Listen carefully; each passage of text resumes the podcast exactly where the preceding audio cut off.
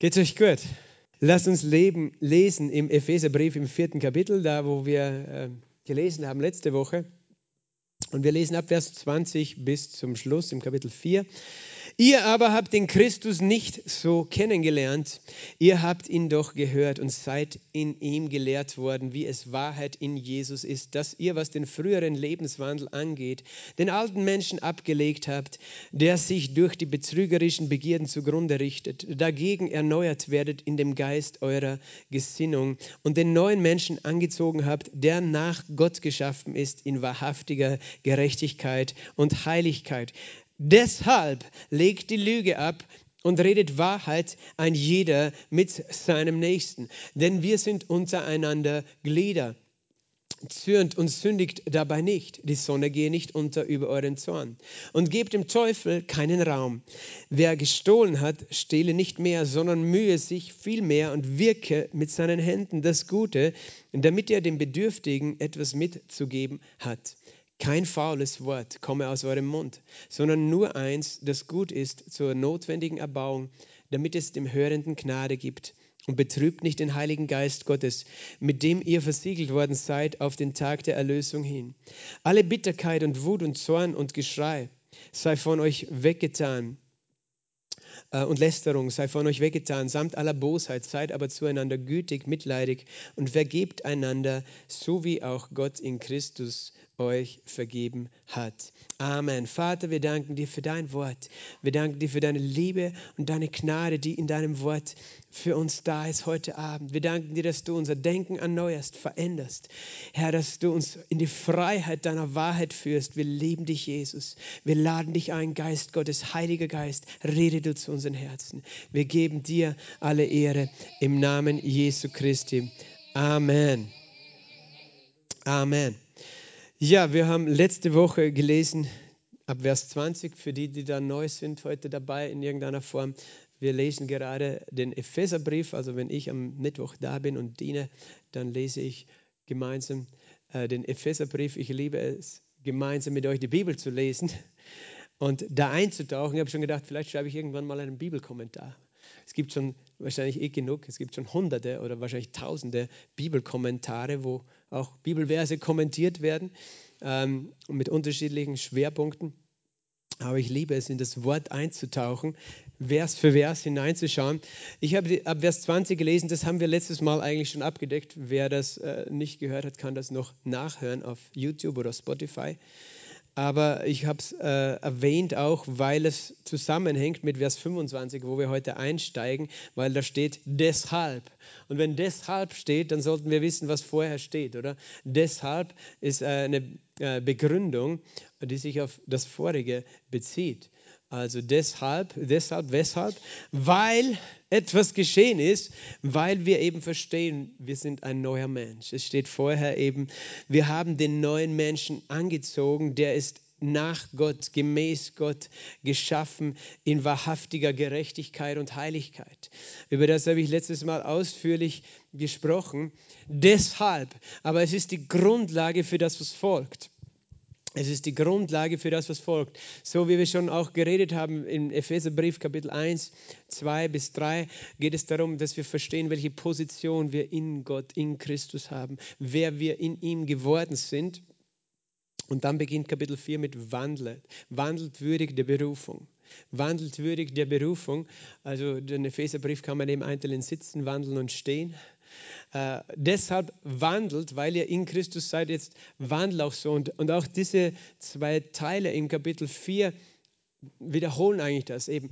Äh, es erklärt eben, wer wir geworden sind. Wir sind eine neue Schöpfung. Wir sind ein neuer Mensch. Wir, sind, wir haben Christus angezogen. Wir sind nach Gott geschaffen in wahrhaftiger Gerechtigkeit und Heiligkeit. Das ist, wer du bist.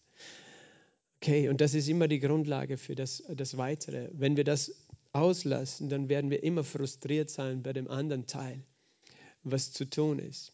Es beginnt immer damit, dass du siehst, wer bin ich? Ich bin nach Gott geschaffen. Sage das noch einmal. Ich bin geschaffen in wahrhaftiger Gerechtigkeit und Heiligkeit. Und wir können das sagen, weil Gott es sagt. Wir sagen es, weil es hier geschrieben steht und Glaube spricht. Wir glauben, wir müssen es nicht fühlen, wir müssen es auch nicht verstehen. Wir sagen es, wir glauben es, aber es ist eine Realität, die in uns die Wahrheit ist, weil Jesus eben uns neu geschaffen hat und wir eben diese neue Schöpfung erlebt, empfangen haben, weil wir Ja gesagt haben zu Jesus, zu seinem vollbrachten, vollkommenen Werk. Also wir sind geschaffen in Gerechtigkeit und Heiligkeit. Und wenn wir das vor Augen haben, ist eigentlich, was jetzt folgt, selbstverständlich. Eigentlich sollte es selbstverständlich sein, äh, dass, dass wir diese Anweisung gar nicht mehr brauchen, die jetzt kommt, oder? Eigentlich möchte Gott uns an den Punkt, dass wir gar nicht mehr solche Anweisungen brauchen, weil es eh klar ist. Und doch scheinbar ist es äh, wichtig, dass wir uns selbst daran erinnern, weil wir nicht immer in dem Bewusstsein dieser Realität leben, wer wir geworden sind und wer wir wirklich sind. Weil wir leben ein natürliches Leben und wir sind den ganzen Tag unterwegs und haben die unterschiedlichsten Eindrücke, Erlebnisse, Erfahrungen, gute, schlechte Gefühlszustände, mal hoch, mal tief, äh, mal wütend, mal traurig, was auch immer. Und äh, wir, wir, wir, wir leben ganz unbewusst und reagieren ganz unbewusst. Und deswegen ist es nicht nur wichtig, dass wir uns erinnern, wer wir sind, sondern auch, was es für Folgen hat. Aha, wenn ich, wenn ich gerecht bin und heilig, und das ist, wer du bist. Und das ist, was, was ja für manche ist, ist schon ein Frevel, dass man überhaupt sowas sagt. Wie kannst du sagen, ich bin gerecht und heilig? Wie kannst du sagen, du bist gerecht, wenn ich sehe, du hast schon Fehler gemacht, du hast mich einmal beschimpft, was auch immer, du bist nicht heilig, du bist nicht gerecht weil wir Menschen einander nach dem Äußeren beurteilen. Und äh, wenn Gott uns nach dem Äußeren beurteilen würde, könnte er das auch nicht über uns sagen, aber er sieht unser Innerstes, er sieht unser neues Herz und das beurteilt er als gerecht und heilig, weil Christus gerecht und heilig ist und er unsere Gerechtigkeit und Heiligkeit geworden ist. Das steht in der Bibel. Und äh, das heißt, ja, ich bin gerecht und heilig. Wie könnte ich dann noch alles anders tun? Aber Gott sagt, ich muss dich auch an diese Dinge erinnern, was es bedeutet. Und äh, das, das ist eben ein Wachstumsprozess und darum ist es auch wichtig, dass wir diesen Teil des Wortes wirklich kennen, äh, weil manchmal vergessen wir. Und dann müssen wir, was bedeutet es, gerecht und heilig zu sein? Und das beginnt gleich mal in Vers 25. Deshalb legt die Lüge ab. Deshalb, weil du gerecht und heilig bist, leg die Lüge ab. Lüge hat keinen Platz im Leben eines Gläubigen. Und es kommen ein paar verschiedene letztlich moralische äh, Ordnungen, die hier ausgesprochen werden, die eigentlich selbstverständlich sein sollten und doch ähm, unser Denken eben ist so verdreht von unserem alten Leben und von unser, unserem Fleisch dass, wir, dass es nicht immer selbstverständlich ist. Weißt du, es gibt Leute, die sagen, und bleiben wir gleich mal beim ersten Punkt, Lügen. Die sagen, es gibt White Lies. Na? White Lies, kennt ihr das? So weiße Lügen, gute Lügen. Es gibt Lügen, die sind okay, weil, weil sie dienen irgendwas Guten. Weißt du, Lügen ist Lügen. Lügen ist nicht die Wahrheit. Und Lügen tut Gott nie. Gott kann gar nicht lügen, sagt die Bibel. Gott kann nicht lügen. Im Hebräer, glaube ich, im fünften Kapitel heißt es zwei Dinge, bei denen Gott nicht lügen kann. Oder ich glaube auch in 4. Mose, Kapitel 23, äh, als Bileam unterwegs ist und, und fluchen äh, möchte und dann aber segnet, sagt er, nicht ein Mensch ist Gott, dass er lügen kann, dass er lügt. Gott, Gott kann nicht lügen, er ist Wahrheit. Und weißt du, wir sollten diese Verse, wir können sie einfach schnell lesen, okay, aber wir sollten auch überlegen, was bedeutet das eigentlich? Was bedeutet Wahrheit und was bedeutet Lüge? Stell dir vor, Jesus würde uns anlügen. Ich meine, dann könnten wir eh jetzt schon wieder zumachen, weil dann könnten wir sagen, dieses Buch ist nur eine Lüge. Und Menschen können diesem Buch nicht vertrauen, weil sie denken, es ist eine Lüge, weil Menschen haben es überliefert und, und haben irgendwann ihre eigenen Meinungen reingeschrieben. Aber wir haben einen Beweis dafür, dass es die Wahrheit ist. Weil Jesus sagt, wenn es die Wahrheit ist, dann wird sie dich frei machen. Halleluja. Und ich sage dir was, dieses Buch macht dich frei. Probier es aus. Glaube es und du wirst frei sein. Halleluja. Und äh, das wäre schon Grund genug, die Bibel zu glauben. Einfach weil sie funktioniert. weil sie funktioniert. Halleluja. Wer von euch weiß, dass sie funktioniert? Das Wort Gottes funktioniert. Äh, wir haben es erlebt. Aber Gott lügt uns nicht an. Aber deshalb legt die Lüge ab. Weißt du, mit Lüge hat alles begonnen. Der ganze, das ganze Dilemma ganze, das ganze Problem. Weil Satan, die Schlange, hat den Menschen angelogen. Weißt du, eigentlich hat er zuerst sich selbst angelogen. Das muss ich kurz erklären, weil was war das Problem von Satan? Satan war ein Engel, ein Engel äh, namens Luzifer. Also die lateinische Form ist eigentlich Luzifer. Luzifer heißt nichts anderes als Lichtträger.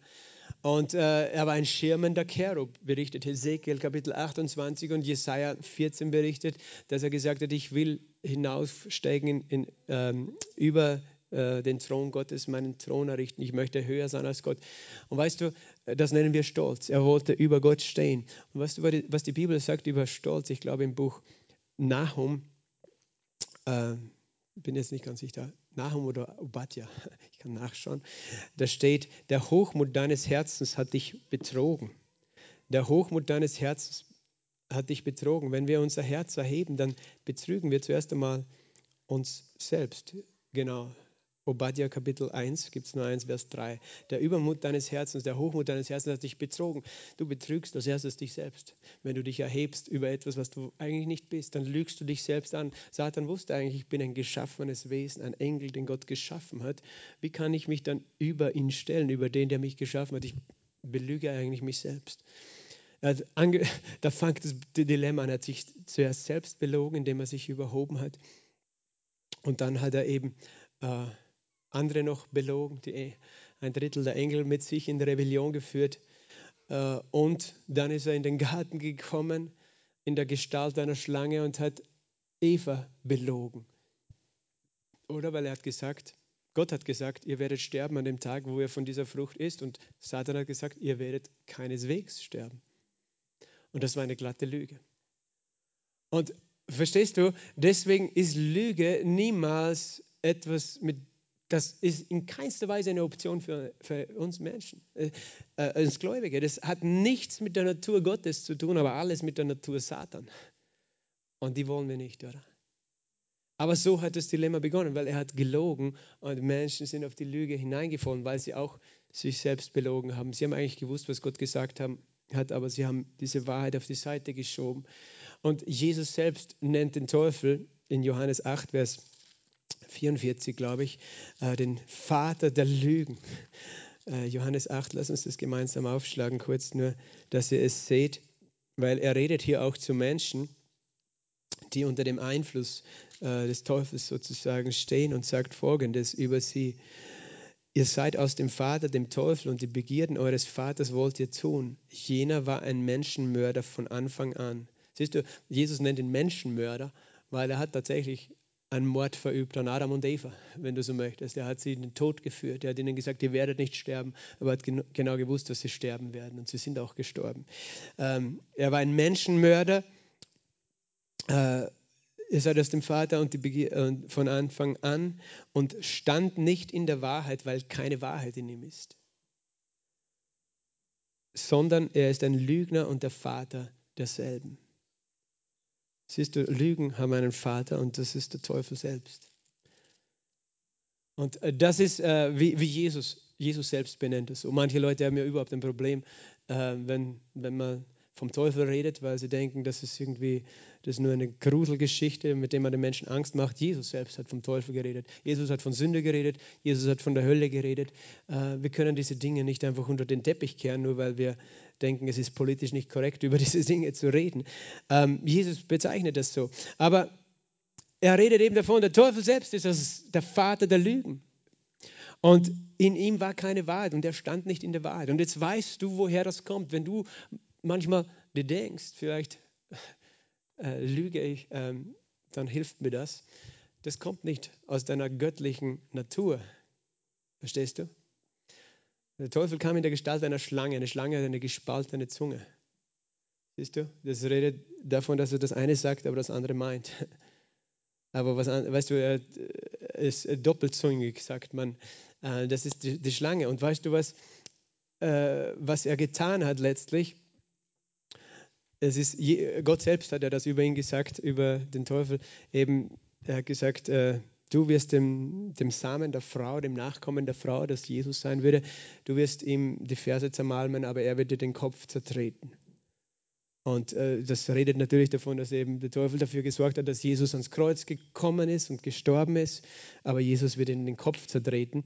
Aber gleichzeitig ist ein Bild davon, dass die Schlange sozusagen beißt dich in die Ferse, wenn du gehst irgendwo durch die Wildnis. Und er hat nicht nur sozusagen Jesus die Ferse zermalmt, sondern er hat uns im Prinzip alle gebissen. Er hat Adam und Eva letztlich gebissen und was hineingetan in ihre Herzen? Das Gift der Sünde das mit der Schuld gekommen ist. Weißt du, weil, weil sie haben sich als erstes, nachdem sie äh, gegen Gottes Ordnung gehandelt haben, haben sie sich versteckt. Und sich verstecken heißt sich in die Dunkelheit begeben, damit das Licht einen nicht findet, damit Gott einen nicht sieht. Verstehst du, wir gehen in die Lüge aus der Wahrheit. Der Mensch war in der Wahrheit, aber, aber, aber das Schuldgefühl und das Schuldbewusstsein und das schlechte Gewissen zieht dich dann in die Dunkelheit, in die, in die äh, ja, wo, wo du einfach dich verstecken möchtest, auch vor Gott, weil du denkst, Gott wird dich jetzt bestrafen und richten und so weiter. Und äh, äh das heißt, die, das, der Teufel hat genau gewusst, wenn ich Schuld ins Herz der Menschen bringe, ziehe ich sie in die Dunkelheit. Aber er hat nicht nur die Schuld hineingebracht, er hat auch das Gift seiner Natur, seines Wesens eben den Menschen eingeimpft. So wie die Zähne einer Schlange, wo Gift äh, rauskommt. Und so tragt der Mensch eben, und das nennen, nennen manche die Erbsünde. Die Erbsünde heißt nicht, dass wir die Schuld Adams geerbt haben, das ist ein Missverständnis. Wir erben nicht die Schuld von Adam im Sinn von, er war schuldig und ja, wir die Armen, wir sind die Blöden, die müssen jetzt für seine Schuld büßen. Nein, das ist ein falsches Verständnis von Erbsünde. Wir müssen nicht büßen für die Schuld von Adams, nur wir sind seine Nachkommen, wir sind geboren äh, mit diesem Gift in unserem Körper. Er hat das Gift an uns weitergegeben. Und wo wirkt sich das Gift aus? Dass eben in uns genauso satanische Tendenzen hervorkommen. Das ist nicht, weil Gott uns nicht vollkommen geschaffen hat, sondern Gott hat uns vollkommen geschaffen, aber in unserem Fleisch, in unserem Körper, durch die Blutlinie wird es weiter transportiert. Weißt du, DNA ist nicht nur etwas Natürliches, es ist etwas Geistliches. Weil Jesus sagt sogar, die Seele, oder die Bibel sagt, die Seele des Lebewesens ist im Blut. Und es wird etwas weitergegeben, mehr als natürliche DNA durch das Blut. Das heißt, wir haben die DNA Adams, der vergiftet war, seine beschädigte sozusagen mitgeerbt. Und sozusagen haben wir etwas geerbt von dem Gift der Sünde, wofür wir zwar nichts können, aber was auch nicht heißt, dass wir, äh, wir werden nicht gerichtet oder bestraft für die Schuld, die Adam verübt hat, sondern wir merken, dass wir selbst dieselben sündigen Tendenzen haben. Weil wir alle eben, und das, sagt, das Gesetz hilft uns dabei, das zu erkennen, weil wir eben alle merken, dass wir auch, äh, auch Fehler machen und zwar aus unserem Innersten heraus. Jesus sagt, aus dem Herzen des Menschen kommen hervor Unzucht, Habgier, böse Gedanken, Neid, Eifersucht, Mord. Es kommt aus dem Herzen. Warum ist es dann im Herzen? Nicht, weil Gott es bei der Schöpfung, als er dich geschaffen hat, hineingegeben hat, sondern weil du in einem gefallenen Körper sozusagen geboren bist Darum brauchen wir Erlösung. Aber der Punkt ist der, wir sind sozusagen vergiftet und das, das äh, erste Element des Wesens Satans ist eben die Lüge. Und Jesus hat auch gesagt, jeder, der Arges tut, der kommt nicht zu dem Licht, damit seine Werke nicht bloßgestellt äh, sind. Aber jeder, der, der die Gerechtigkeit tut, der kommt zu dem Licht. Und das ist eben die Tatsache. In dem Moment, wo wir alle Fehler gemacht haben, ist eine Tendenz in uns, in die Dunkelheit zu gehen. Die Tendenz ist deswegen da, weil da eine Schuld ist, weil da ein Scham ist. Adam und Eva haben sich selbst bedeckt, bekleidet, weil sie sich geschämt haben, dass sie nackt waren. Und das ist alles die Frucht letztlich des Sündenfalls, aber letztlich auch diese Lüge, in der der Mensch geht dann in eine Lüge hinein und fängt an, in einer Lüge zu leben. Und Lüge ist einfach so, so viel mehr. Natürlich ist Lüge das eine, dass wenn jemand dich was fragt und du sagst einfach eine Lüge. Aber Lüge ist noch viel mehr. Lüge ist auch, wenn du nicht in der Wahrheit lebst, wenn du dir ein eigenes Weltbild zusammenbaust, wo, wo du dich darunter versteckst, aber du weißt, eigentlich ist es nicht die Wahrheit. Das ist heute modern, weißt du. Jeder hat sein eigenes Konzept von Schuld und, und manche sagen, es gibt keine Sünde. Sie bauen sich einfach ihr eigenes System, damit sie irgendwie äh, sich selbst rechtfertigen können. Und äh, das kann man auf verschiedenste Weise tun. Das tun auch Religionen und alles Mögliche, dass man ein Konzept macht. Und das ist alles nicht die Wahrheit. Die Wahrheit ist, wenn wir ans Licht kommen, in das Licht Gottes und Verantwortung übernehmen dafür, dass wir wissen, in unserem Herzen ist ein Problem. Und, und das will ich nicht mehr verbergen. Aber eben hier Epheser 4 sagt, leg die Lüge ab. Leg die Lüge ab. Und weißt du, wenn wir, wenn wir diese Dinge hören, lesen, unser Glaubensleben funktioniert immer mit Entscheidungen, oder? Wir haben eine Entscheidung getroffen für Jesus, als wir ihn angenommen haben. Wir haben gesagt, Jesus sei mein Herr, mein Erlöser, weil die Bibel sagt, wenn du mit dem Mund Jesus als Herrn bekennst, mit dem Herzen glaubst, dass Gott ihn auferweckt hat, wirst du gerettet werden. Also treffen wir eine Entscheidung. Ich bekenne Jesus als Herrn, ich, ich, ich glaube es, ich entscheide mich, an ihn zu glauben. Und alles andere in unserem Glaubensleben funktioniert auch mit Entscheidungen. Und es braucht für uns Grundsatzentscheidungen, zum Beispiel die Entscheidung, ich entscheide mich, die Lüge abzulegen. Ich entscheide mich, etwas hinter mir zu lassen. Ich entscheide mich, dass Lüge keine Option mehr ist in meinem Leben. Und weißt du, manchmal merken wir gar nicht vielleicht, dass wir nicht ganz ehrlich sind. Gott gibt uns Wege, dass wir ehrlich sind. Weißt, ist auch interessant, du kannst, äh, äh, du, kann, du musst vielleicht nicht immer die, gleich die ganze Wahrheit erzählen, aber du brauchst deswegen auch nicht lügen, weil du musst nicht jedem alles erzählen, verstehst du? Das heißt nicht, dass wir jedem immer alles erzählen müssen, der uns etwas fragt, aber wir müssen auch nicht lügen. Und warum lügen wir? Weil wir Angst haben, wenn jemand die Wahrheit hat, hört oder weil wir uns schämen ähm, oder weil wir denken, es gibt einen Nachteil für uns oder uns einen Vorteil erhoffen, wenn wir lügen und so weiter. Es gibt so viele Gründe, aber das sind alles satanische Gründe. Und Gott möchte uns wirklich, es braucht wirklich dieses, es gibt keine Option in meinem Herzen für etwas, was nicht die Wahrheit ist, weil ich bin geschaffen nach Gott in Gerechtigkeit und Heiligkeit. Möchtest du Beziehungen haben, die wirklich funktionieren? Es beginnt da. Leg jede Lüge ab in deiner Beziehung. Hab keine Geheimnisse voreinander.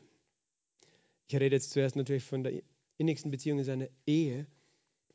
Aber generell, willst du einen guten Freund haben? Rede die Wahrheit. Entscheide dich für die Wahrheit. Alles andere zerstört Beziehung, weil es schafft Misstrauen. Irgendwann kommt jede Lüge ans Licht. Irgendwann kommt jede Lüge. Das ist so gut, ich bin so dankbar. Jesus hat gesagt, ich, es ist nichts verborgen, das nicht offenbar wird. Und ich bin so dankbar, weißt du. Manchmal denken wir müssen selber kämpfen für die Wahrheit. Aber Jesus sagt, weißt du, es kommt, die Wahrheit kommt immer ans Licht. Und man sieht das ja immer wieder, auch in den Medien, weißt du. Irgendwann kommt jedes Skandal ans Licht. Und auch wenn es 20 Jahre her ist, was irgendein Politiker oder irgendjemand irgendwo gemacht hat, es kommt in der natürlichen Welt ans Licht, aber selbst das, was nicht ans Licht kommt, bei Gott kommt alles ans Licht. Und er weiß sowieso alles. Und ähm, das heißt, die Wahrheit wird sowieso siegen. Besser, wir, wir verbünden uns jetzt schon mit der Wahrheit und äh, denken nicht, äh, Lüge ist eine Option. Aber wenn wir diese Dinge lesen, beginnen mit einer Entscheidung. Sage ich, ich entscheide mich. Lüge ist keine Option in meinem Leben. Äh, ich lege die Lüge ab. Ich entsage der Lüge. Äh, genauso wie wir gute Bekenntnisse, weißt du, die gute Wahrheiten aufnehmen, wie wir sagen, ich glaube, ich bin die Gerechtigkeit, können wir sagen, äh, es gehört nicht zu mir, die Lüge gehört nicht zu mir, ich entsage der Lüge. Es ist das wird dir helfen, weil es geht nicht darum, dass Gott will, dass du, dass du dich anstrengst oder dass du denkst, ich muss Angst haben, wenn ich, das, wenn ich einmal lüge, wird Gott mich erwischen und dann wird er mich bestrafen. Das ist nicht mehr unser Motiv. Es ist das Wissen, ich bin ein Kind Gottes, ich trage die Natur Gottes in mir, weil wir haben nicht mehr die Natur Satans in unserem Geist, in unserem Fleisch schon noch, weißt du. Darum sagt Paulus auch, tötet eure Glieder, die auf Erden sind. In unserem Geist sind wir eine neue Natur, eine neue Schöpfung, vollkommen gemacht. Und das ist deine Entscheidung. Redet die Wahrheit an jeder mit seinem Nächsten. Und das kannst du jetzt einerseits darauf beziehen, dass wir einfach ehrlich miteinander umgehen, aber es geht noch weiter. Rede die Wahrheit und lege die Lüge ab. Er redet auch davon, dass wenn du zum Beispiel über dich selbst glaubst, dass du minderwertig bist und niemand dich mag, dann ist es auch eine Lüge. Weil Gott hat dich wunderbar gemacht und du bist wertvoll. Und er liebt dich, selbst wenn es niemand anderes, was nicht stimmt. Verstehst du? Das ist auch eine Lüge, in der wir leben. Wir können in vielen Lügen leben.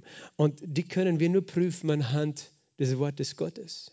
Das Wort Gottes scheidet Licht und Finsternis, Lüge und Wahrheit. Das Wort Gottes ist äh, lebendig und wirksam, Hebräer 4,12, und schärfer als jedes zweischneidige Schwert zur Scheidung von Seele und Geist und ein gerechter Richter der Gedanken und Gesinnungen des Herzens. das Wort Gottes.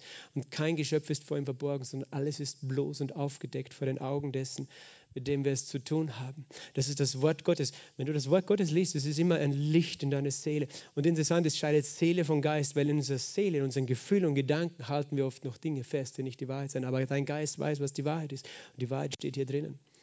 Und das Wort ist ein Licht in dein Herzen und es trennt und du erkennst, das ist richtig, das ist falsch. Für mich war das so wichtig, weißt du, ich äh, aus einer, äh, ihr wisst das je, mein Zeugnis, als ich noch nicht gläubig war, von meinem Herzen, da habe ich ja auch mich mit Esoterik und Philosophie und allem Möglichen beschäftigt. Ich hatte auch mein eigenes Weltbild, meine eigenen Gedanken und Meinungen und ich war so verwirrt, aber es war in Wirklichkeit so viel Lüge, die ich geglaubt habe.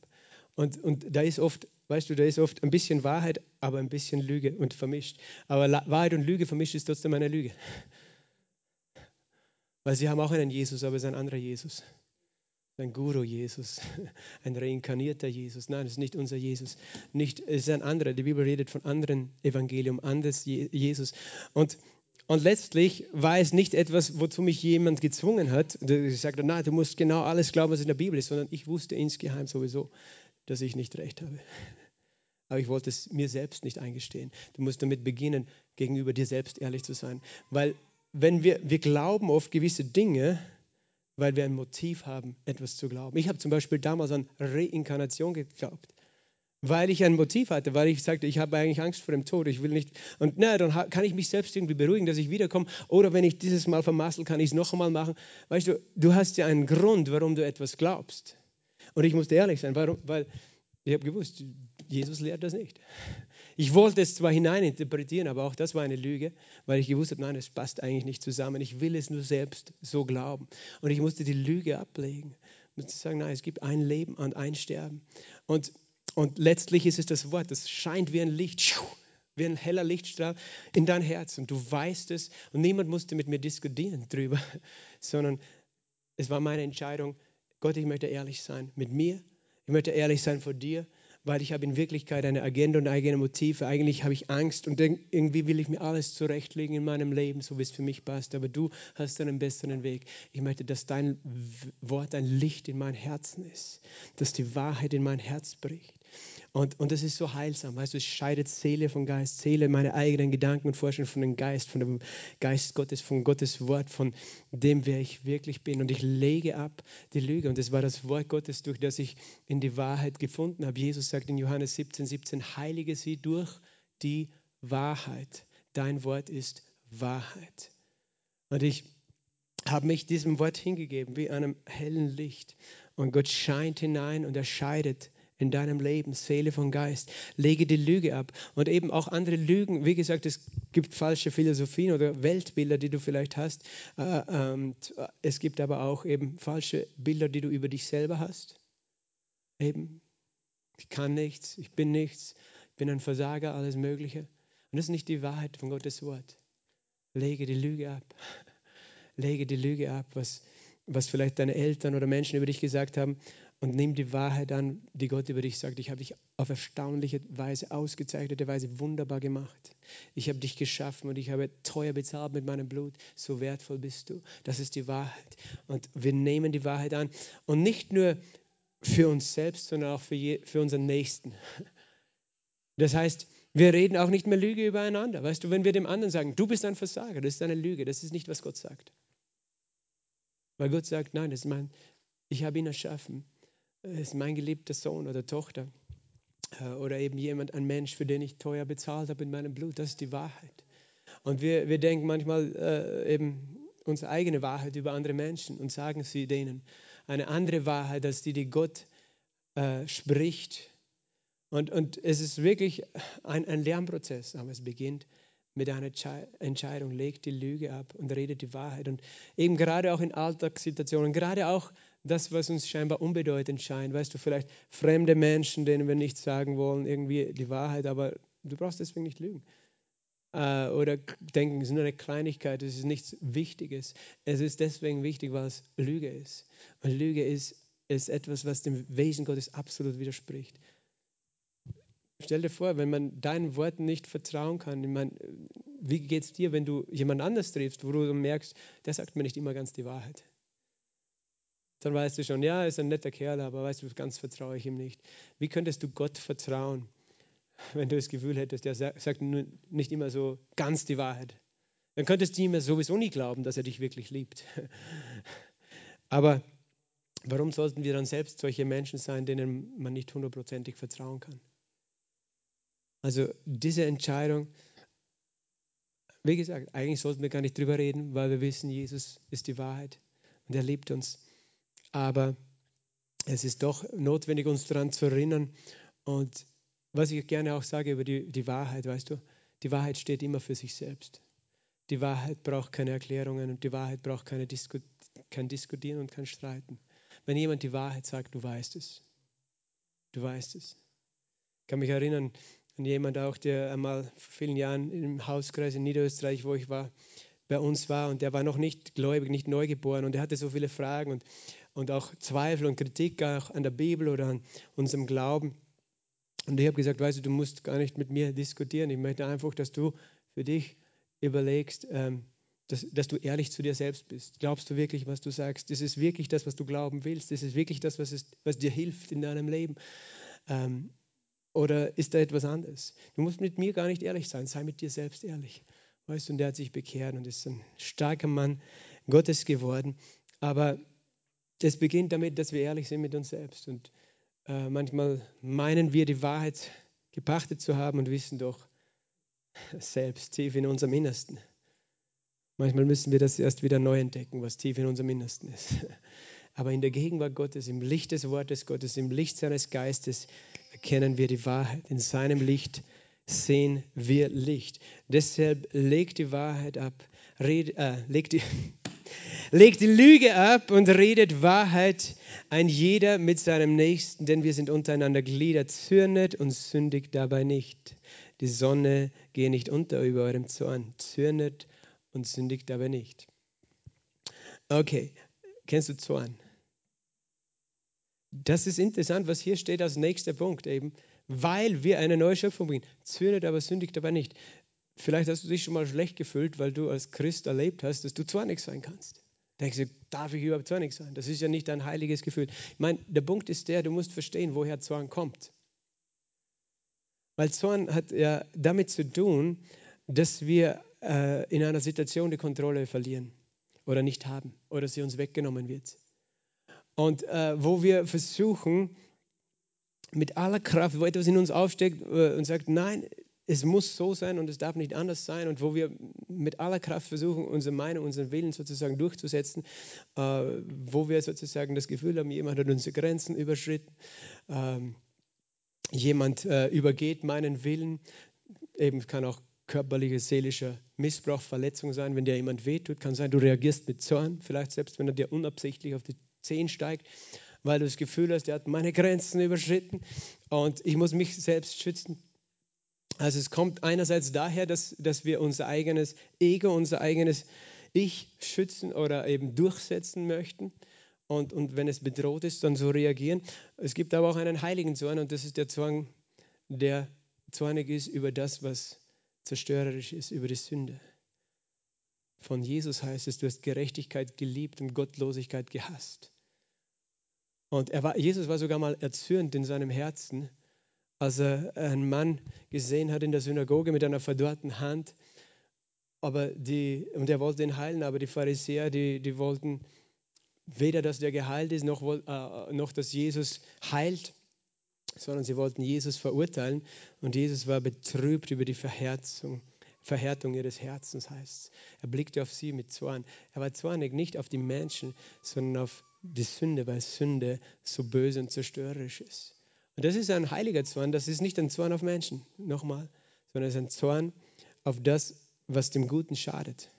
Und so gesehen haben wir manchmal auch diesen, diese Art von Zorn, dass wir einen eigenen Gerechtigkeitssinn haben, ob der jetzt richtig ausgerichtet ist oder nicht, aber wo wir denken, das ist ungerecht, das ist ungerecht, was du mir antust oder was der mit mir macht oder hin und her und dann werden wir zornig. Aber manchmal ist unser Zorn noch ungerecht. Gottes Zorn ist gerecht, aber er ist trotzdem langsam zum Zorn und groß an Gnade. Aber er ist zornig. Weißt du, wenn, wenn meine Frau Schmerzen hat, dann bin ich nicht zornig auf sie, aber auf die Schmerzen sozusagen. Wenn, und jetzt verstehe mich nicht falsch, ich bin jetzt nicht irgendwie beleidigt dann, aber weißt du, ich mag nichts, dass meine Frau schadet, dass ihr wehtut, eine Krankheit, sondern äh, ich weiß, dass die Krankheit vom Teufel kommt.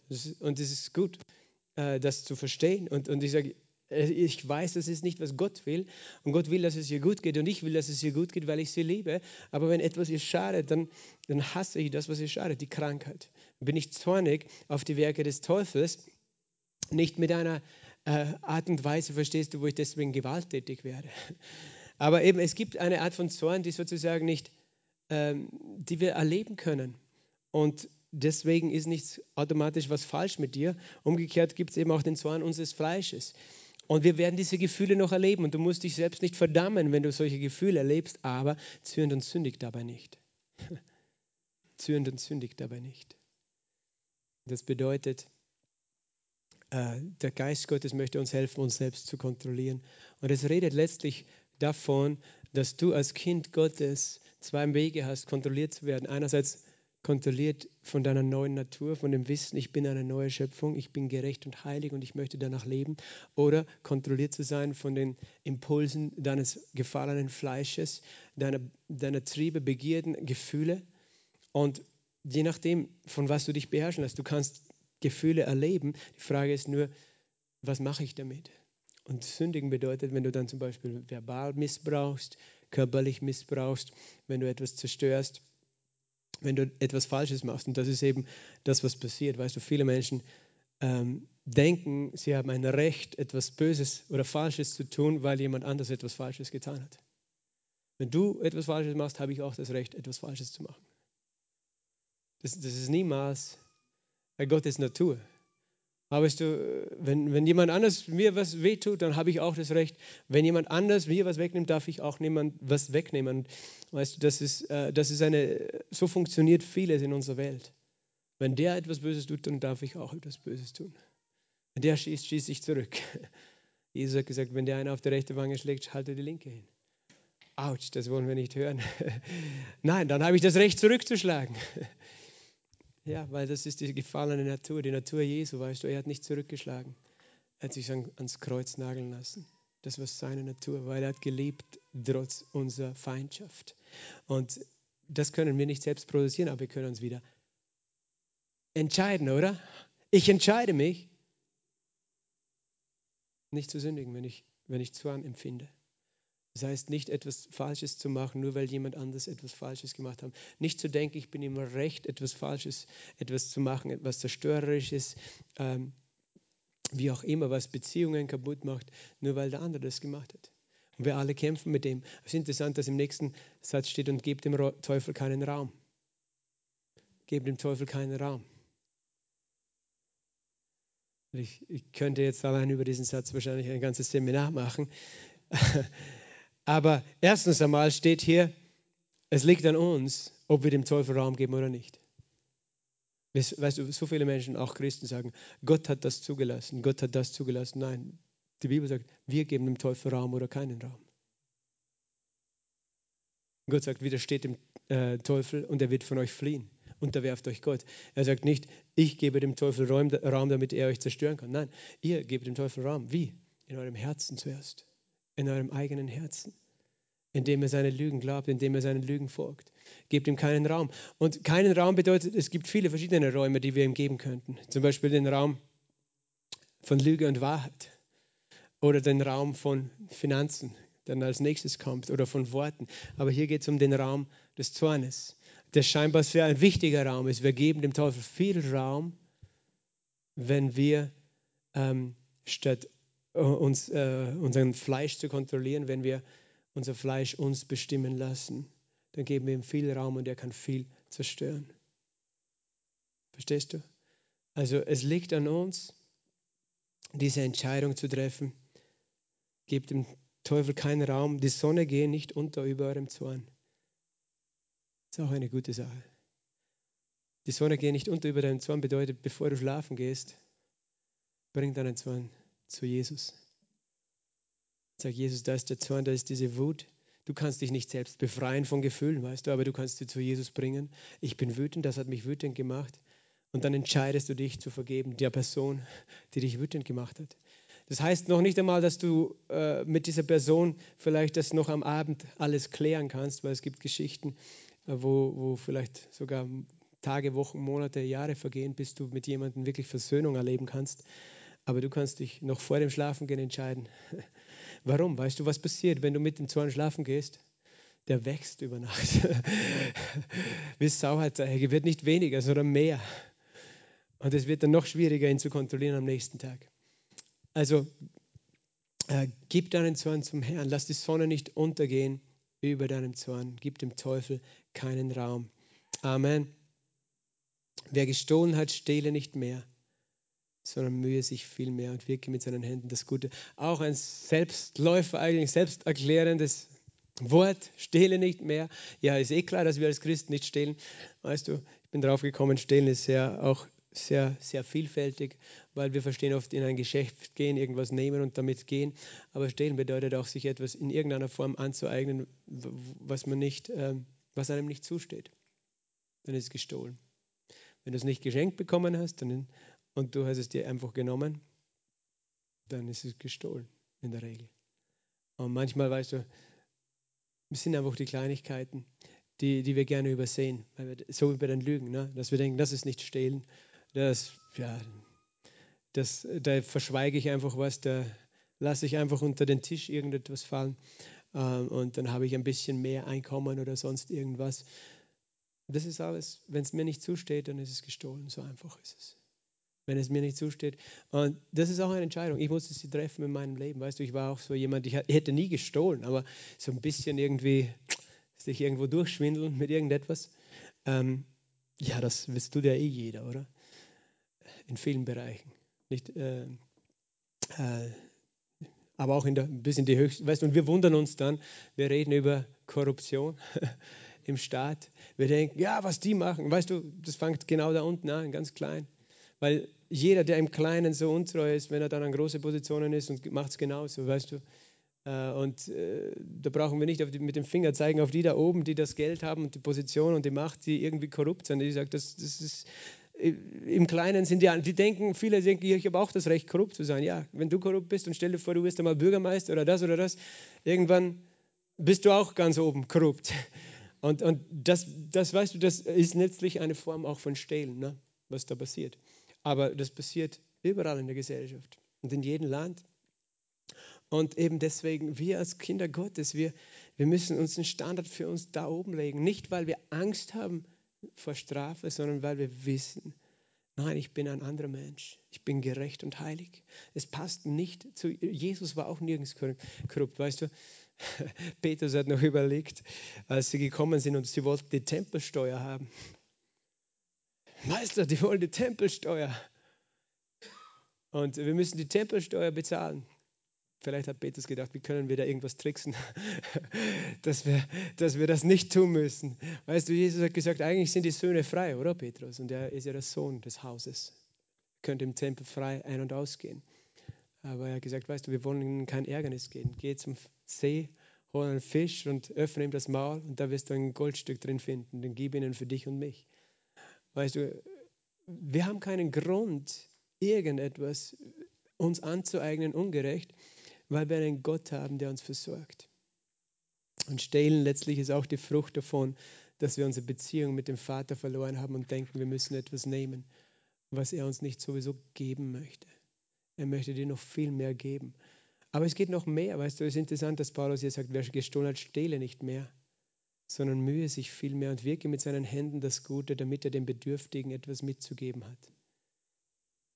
Und das ist interessant, weil da gibt es auch einen anderen Standard. Manche Menschen sagen, okay, ich, ich lasse alle in Ruhe, alle lassen mich in Ruhe, Hauptsache ich habe genug für mich selbst. Und als Christen sollten wir nicht so denken, Hauptsache ich habe genug für mich selbst. Ich stehle nicht, aber es gibt das Gegenteil von stehlen, nämlich geben. Und unser Standard sollte nicht sein, dass wir einfach nicht stehlen. Das ist die zehn Gebote, du sollst nicht stehlen. Äh, aber wir leben über den zehn Geboten. Wir, wir wollen Menschen sein, die geben, weil geben ist die Natur Gottes. Und das sollte deine Einstellung sein, wenn es ums Geld geht. Gott, ich möchte so überreich sein, dass ich immer viel geben und segnen kann. weil das ist deine Natur. Nicht, Gott, gib mir gerade genug für mich selbst. Das passt schon, ich bin zufrieden. Paulus sagt wohl, wenn wir Essen und Trinken haben, Nahrung und Kleidung, dann lass uns daran genüg, genügen, weil das ist das eine, dass wir leben, lernen, genügsam zu sein, dass wir nicht gierig sind und noch mehr brauchen, noch mehr brauchen und doch will Gott uns segnen, aber dass, dass es nicht aus unserer Gier kommt, sondern weil er uns das gibt. Aber, aber es geht nicht nur darum, dass ich genug habe, weil es gibt Bedürftige und er sagt, er möchte, dass wir Überfluss haben. Halleluja. Und wenn, wenn du das verstehst, dass das nicht nur etwas ist, wo Gott uns sozusagen auffordert zum Geben, sondern weil es einfach seine Natur ist und weil es deine Natur ist, dann wirst du verstehen, das ist das, was dich wirklich glücklich macht. Stehlen hat noch nie jemanden glücklich gemacht. Wenn du was stiehlst, wenn du ins Museum einbrichst, irgendein teures Gemälde stiehlst, dann kannst du dich dein Leben lang vor der Polizei verstecken. dann bist du nicht wirklich glücklich. Vielleicht im ersten Moment denkst du, ich bin super, ich bin der Meisterdieb, aber in Wirklichkeit kannst du nie glücklich sein. Aber wenn du nach der Natur Gottes lebst, dann wird Freude drinnen sein. Verstehst du? Und Gott möchte dich mit dieser Freude erfüllen, die seine Natur mit sich bringt. Er hat Freude, den Bedürftigen zu geben. Er hat Freude, mir zu geben. Ich bin bedürftig. Ich bin abhängig von ihm. Und ich bin froh, dass er nicht jemand ist, der stiehlt von mir und mich berauben möchte, sondern er möchte mich beschenken. Aber weil ich anfange zu verstehen, dass das meine Natur ist, möchte ich auch ein Geber sein. Und ich weiß, dass eine große Freude dran ist. Und ich möchte nicht nur gerade genug haben für mich, sondern Herr, ich möchte immer Überfluss haben. Ich möchte noch mehr weitergeben können, noch mehr und segnen können, auch nicht um irgendwie bei ihm etwas zu verdienen oder etwas vorzuweisen oder zu denken, ich bin der größte Geber oder irgendwas, sondern einfach, weil es die Natur Gottes ist und weil es seine Freude ist. Halleluja. Amen. So, wir haben drei Verse geschafft aus Epheser 4. Wir machen nächste Woche weiter, aber ich bete noch. Vater, ich danke dir für dein wunderbares Wort. Ich danke dir, dass du uns in alle Wahrheit leitest, in alle Wahrheit führst. Ich danke dir, dass dein Wort schärfer ist als jedes zweischneidige Schwert. Ich danke dir, dass du in uns deine Liebe und deine Wahrheit aufrichtest, Herr. Dass du uns in diese Freude führst, dass wir diese Ordnungen oder Gebote nicht als Bedrohung sehen oder als eine Forderung, die du an uns stellst, sondern dass es unsere Freude ist, Herr, in deiner Wahrheit und in deinem Leben zu leben, Herr. Und wir entscheiden uns heute. Wir entscheiden uns heute, Herr, die Lüge abzulegen. Wir entscheiden uns heute, nicht zu sündigen im Zorn. Wir entscheiden uns, dem Teufel keinen Raum zu geben. Und wir entscheiden uns, nicht zu stehlen, aber stattdessen gebende Menschen zu sein. Segnende Menschen zu sein, weil das ist dein Wesen, Vater. Und wir danken dir, dass du uns deine Gnade, deinen Geist dazu gibst, in dieser Wahrheit zu wandeln, Herr. Herr, dass du uns heiligst durch deine Wahrheit, durch und durch, zu deiner Ehre, zu deiner Freude, zu unserer Freude, im Namen Jesu Christi. Amen. Sei gesegnet.